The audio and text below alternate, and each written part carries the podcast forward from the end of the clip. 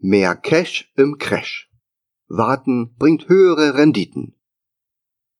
Vor einer der letzten Kaufphasen des Dividendenalarm-Indikators habe ich meine Newsletter-Abonnenten gefragt, wie hoch ihre Cash-Position ist. Damals ging der Indikator sukzessive runter und näherte sich immer mehr einer Kaufphase an. Es bestand also seit längerem wieder die Chance, günstig viele interessante Dividendenaktien einzusammeln. So habe ich in die Runde gefragt, wie viel Cash meinen Lesern für die anstehende Kaufphase zur Verfügung steht. Der Grund ist einfach. Unsere Strategie soll uns ja in Kaufphasen eine höhere Cash-Position ermöglichen und uns nicht in die Situation bringen, dass wir nur zuschauen und nicht kaufen können. Dazu wollte ich von meinen Lesern wissen, auf welche Aktien sie setzen würden. Hier ging es darum, ob es sich um Dividendenaktien handelte die auch ein Kaufsignal generierten. Mein Ziel war es, anhand der Antworten aufzuzeigen, wie sich die Investments der Dividendenalarm-Mitglieder von denen der Nichtmitglieder unterscheiden. An dieser Stelle auch nochmal ein herzliches Dankeschön für eure zahlreichen Zuschriften. Bevor ich zur Auswertung komme, noch kurz ein Hinweis. Es geht hier nicht darum, etwas zu beweisen. Es gibt kein richtig und auch kein falsch. Jeder wird ganz individuelle Gründe für seine persönliche Depotstruktur haben. Die nicht repräsentative Auswertung soll nur aufzeigen, wie unterschiedlich Mitglieder des Dividendenalarms und Nichtmitglieder verfahren, wie ihre Cash-Position aussehen und für welche Aktien sie sich entscheiden würden.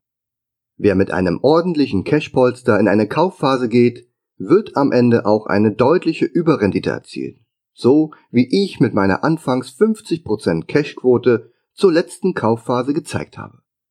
Die Depotgröße habe ich bei meinen Lesern nicht abgefragt. Somit lässt die Höhe der jeweiligen Cash-Anteile keine Rückflüsse auf eine gewisse Relevanz zu. Bei den gemeldeten Werten sind somit durchaus größere Vermögen sowie auch kleinere mit dabei gewesen. Der durchschnittliche Cash-Betrag bei den Dividendenalarm-Mitgliedern betrug 14,2% Mein persönlicher Wert lag damals noch bei 17 zum damaligen Zeitpunkt hatte ich noch nicht meine sämtlichen ETFs verkauft, wie ich in einem Blogartikel, den ich dir an dieser Stelle verlinkt habe, erklärt habe. Kommen wir zu den Rückmeldungen der Blogleser, die also kein Dividendenalarm-Mitglied sind. Hier beträgt der durchschnittliche Cash-Anteil in den Depots 7,7%. Der Fokus liegt ja meist nicht auf dem Aufbau der Cash-Position in neutralen Marktphasen. Entweder weil man gar nicht weiß, in welcher Phase sich der Markt aktuell befindet, oder weil man grundsätzlich stets und ständig kauft. Der deutlich höhere Cash-Anteil der Dividendenalarm-Mitglieder wird erreicht, weil konsequent die Dividendenalarm-Strategie verfolgt wird. Es gibt Regeln und Bedingungen, die in irgendeiner Form eingehalten werden sollten. Mit sollten ist gemeint, dass nichts ein Muss ist. Auch ich habe damals zum Beispiel meine Freenet-Position sowie die Rubrik Edelmetalle aufgestockt. Dennoch galt mein Augenmerk dem Cash-Aufbau. Unterm Strich habe ich sozusagen mehr gespart als investiert. Und je mehr man sich an der Strategie orientiert, desto eher ist man auf die möglichen Phasen vorbereitet. Warum ist ein rechtzeitiger Cash-Aufbau so wichtig? Stell dir vor, wir befinden uns in einer vom Dividendenalarm-Indikator ermittelten Kaufphase. Eine Phase, die normalerweise nur selten auftritt. In genau solchen Phasen lese ich oft Kommentare wie Ich bin schon voll investiert. Leider habe ich gerade jetzt kein Cash. Hätte ich gewusst, dass oder meine Werte sind so stark gefallen, ich mache erstmal gar nichts. Was ich in solchen Phasen dann sage, ist maximal Schade, dass ich nur 17% Cash plus mein Fremdkapital zur Verfügung habe. Passend dazu möchte ich dich gern auf einen Artikel von Michael C. Kissig aufmerksam machen. Auf seinem Blog intelligentinvestieren.net hat er den Artikel Liquidität bringt langfristig die Rendite veröffentlicht. Darin erklärt er sehr gut, dass Liquidität Handlungsfreiheit bedeutet und man sie braucht, um in Krisen kaufen zu können. Ein kleines Zitat möchte ich kurz vorwegnehmen. Die meisten Anleger gehen mit der Masse und folgen dem Trend. Das führt dazu, dass sie dann Aktien kaufen, wenn Aktien gerade in sind und sie dann abstoßen zu versuchen, wenn keiner mehr Aktien haben will. Das Grundprinzip des erfolgreichen Kaufmanns, niedrig zu kaufen und hoch zu verkaufen, wird auf diese Art jedoch ausgehebelt und deshalb verlieren nicht wenige Anleger auch in langen Bullenmärkten unter dem Strich Geld. Kaufphasen bieten außerordentliche Chancen. Welche außerordentlichen Chancen sich in solchen Situationen ergeben, soll dir die kleine Tabelle mit Werten der Kaufphase aus dem Jahr 2016 zeigen. Du findest sie in meinem Blogartikel an dieser Stelle. Der beste Zeitpunkt während der Kaufphase war damals der 11. Februar. Ich hoffe, die Nichtmitglieder verstehen anhand dieser Auswertung, warum es wichtig ist, zum richtigen Zeitpunkt genügend Cash-Aufbau betrieben zu haben. Eine hohe Cash-Position wird erreicht, wenn man nicht stets und ständig kauft, sich auch mal von historisch teuren Aktien trennt und seine Investments ausschließlich an gewissen Markttiefs ausführt. Man verzichtet durch das Warten vielleicht auf ein bis zwei Jahresdividenden und kauft sich dann Aktien mit einer Ersparnis von vielfachen Jahresdividenden. Verkaufsphasen sind Erntezeit. Ähnliche Kommentare liest man natürlich auch bei Verkaufsphasen, beziehungsweise eher nach Verkaufsphasen, wenn die Kurse wieder nachgegeben haben. Es werden immer Argumente gesucht, die das Aussitzen von Kursrückgängen rechtfertigen. Siehe zum Beispiel bei der Bayer-Aktie. Im April 2015 generierte die Aktie bei Kursen über 136 Euro ein Verkaufssignal. Gleichzeitig zeigte der Dividendenalarmindikator eine Verkaufsphase an. Damals durfte ich mir nach meiner Verkaufsempfehlung bittere Kommentare anhören, über die ich heute nur müde lächeln kann. Auch ich wusste damals nicht, wo der Aktienkurs hinlaufen wird. Keine Frage. Aber rein statistisch gesehen konnte der Aktienkurs mit einer sehr hohen Wahrscheinlichkeit nur seitwärts laufen oder mit einem Kursverfall reagieren. Die Chancen auf weitere Kurszuwächse waren verschwindend gering. Klar ärgert man sich, wenn man dann dem Kursverfall auf unter 85 Euro zusehen musste. Es zeigt aber auch, dass man kein wirkliches Konzept hatte, um auf historisch seltenen Hochs seine Aktiengewinne abzusichern und auch mal zu versilbern. Wer die Dividendenalarmstrategie konsequent verfolgt hätte, würde seine Bayer-Aktien zwischen 146 Euro in der Spitze oder 136 Euro verkauft haben. Selbst einem späteren Verkauf bei 130 Euro würde heute niemand mehr hinterher trauern. Aber echte Buy-and-Hold-Anleger sitzen solche Kursverluste auf der rechten Arschbacke ab. Aus diesem Grund bezeichne ich mich als Buy-and-Hold-and-Sell-Anleger. Welche Aktien stehen denn auf den Kauflisten?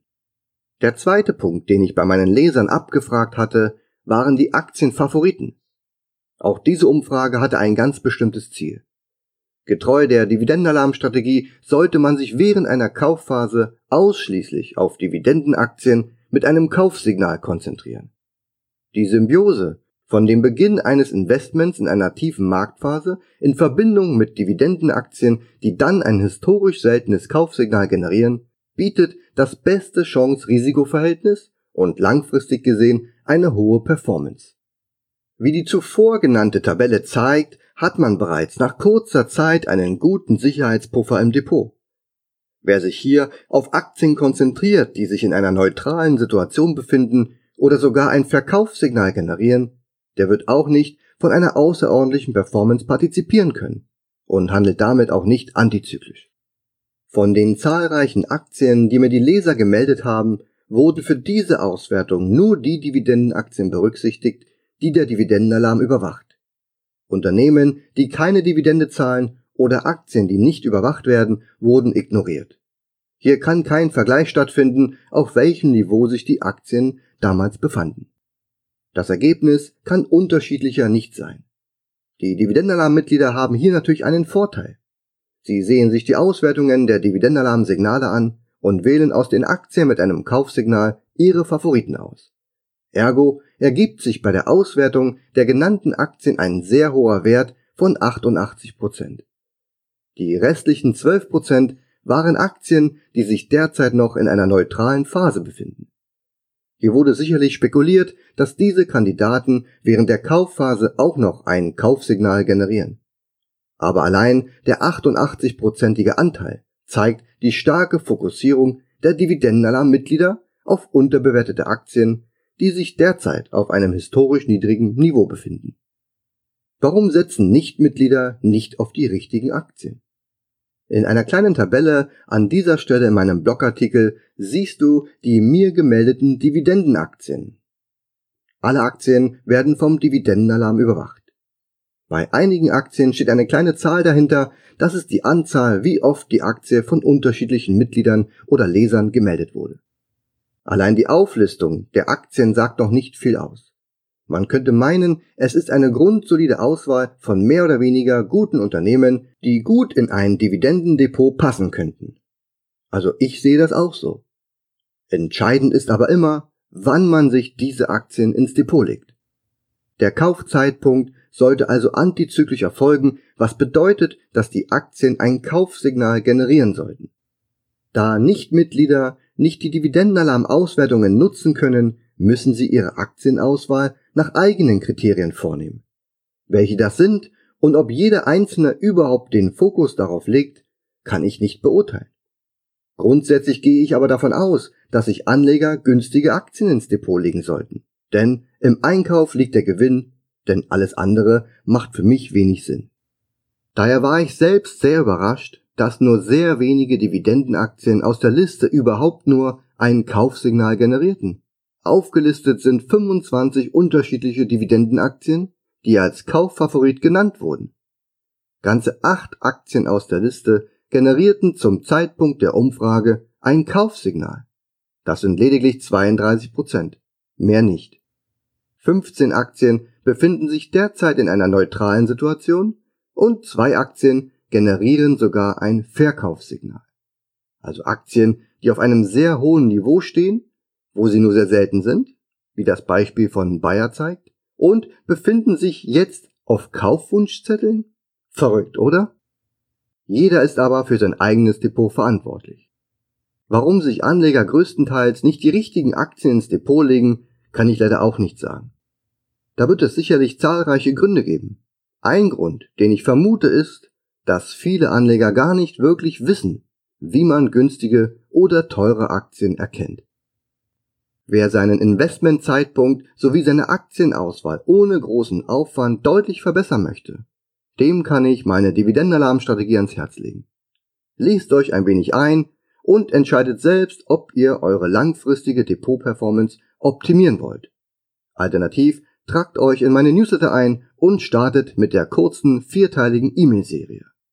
Vielen Dank fürs Zuhören, bis zum nächsten Mal. Euer Alex.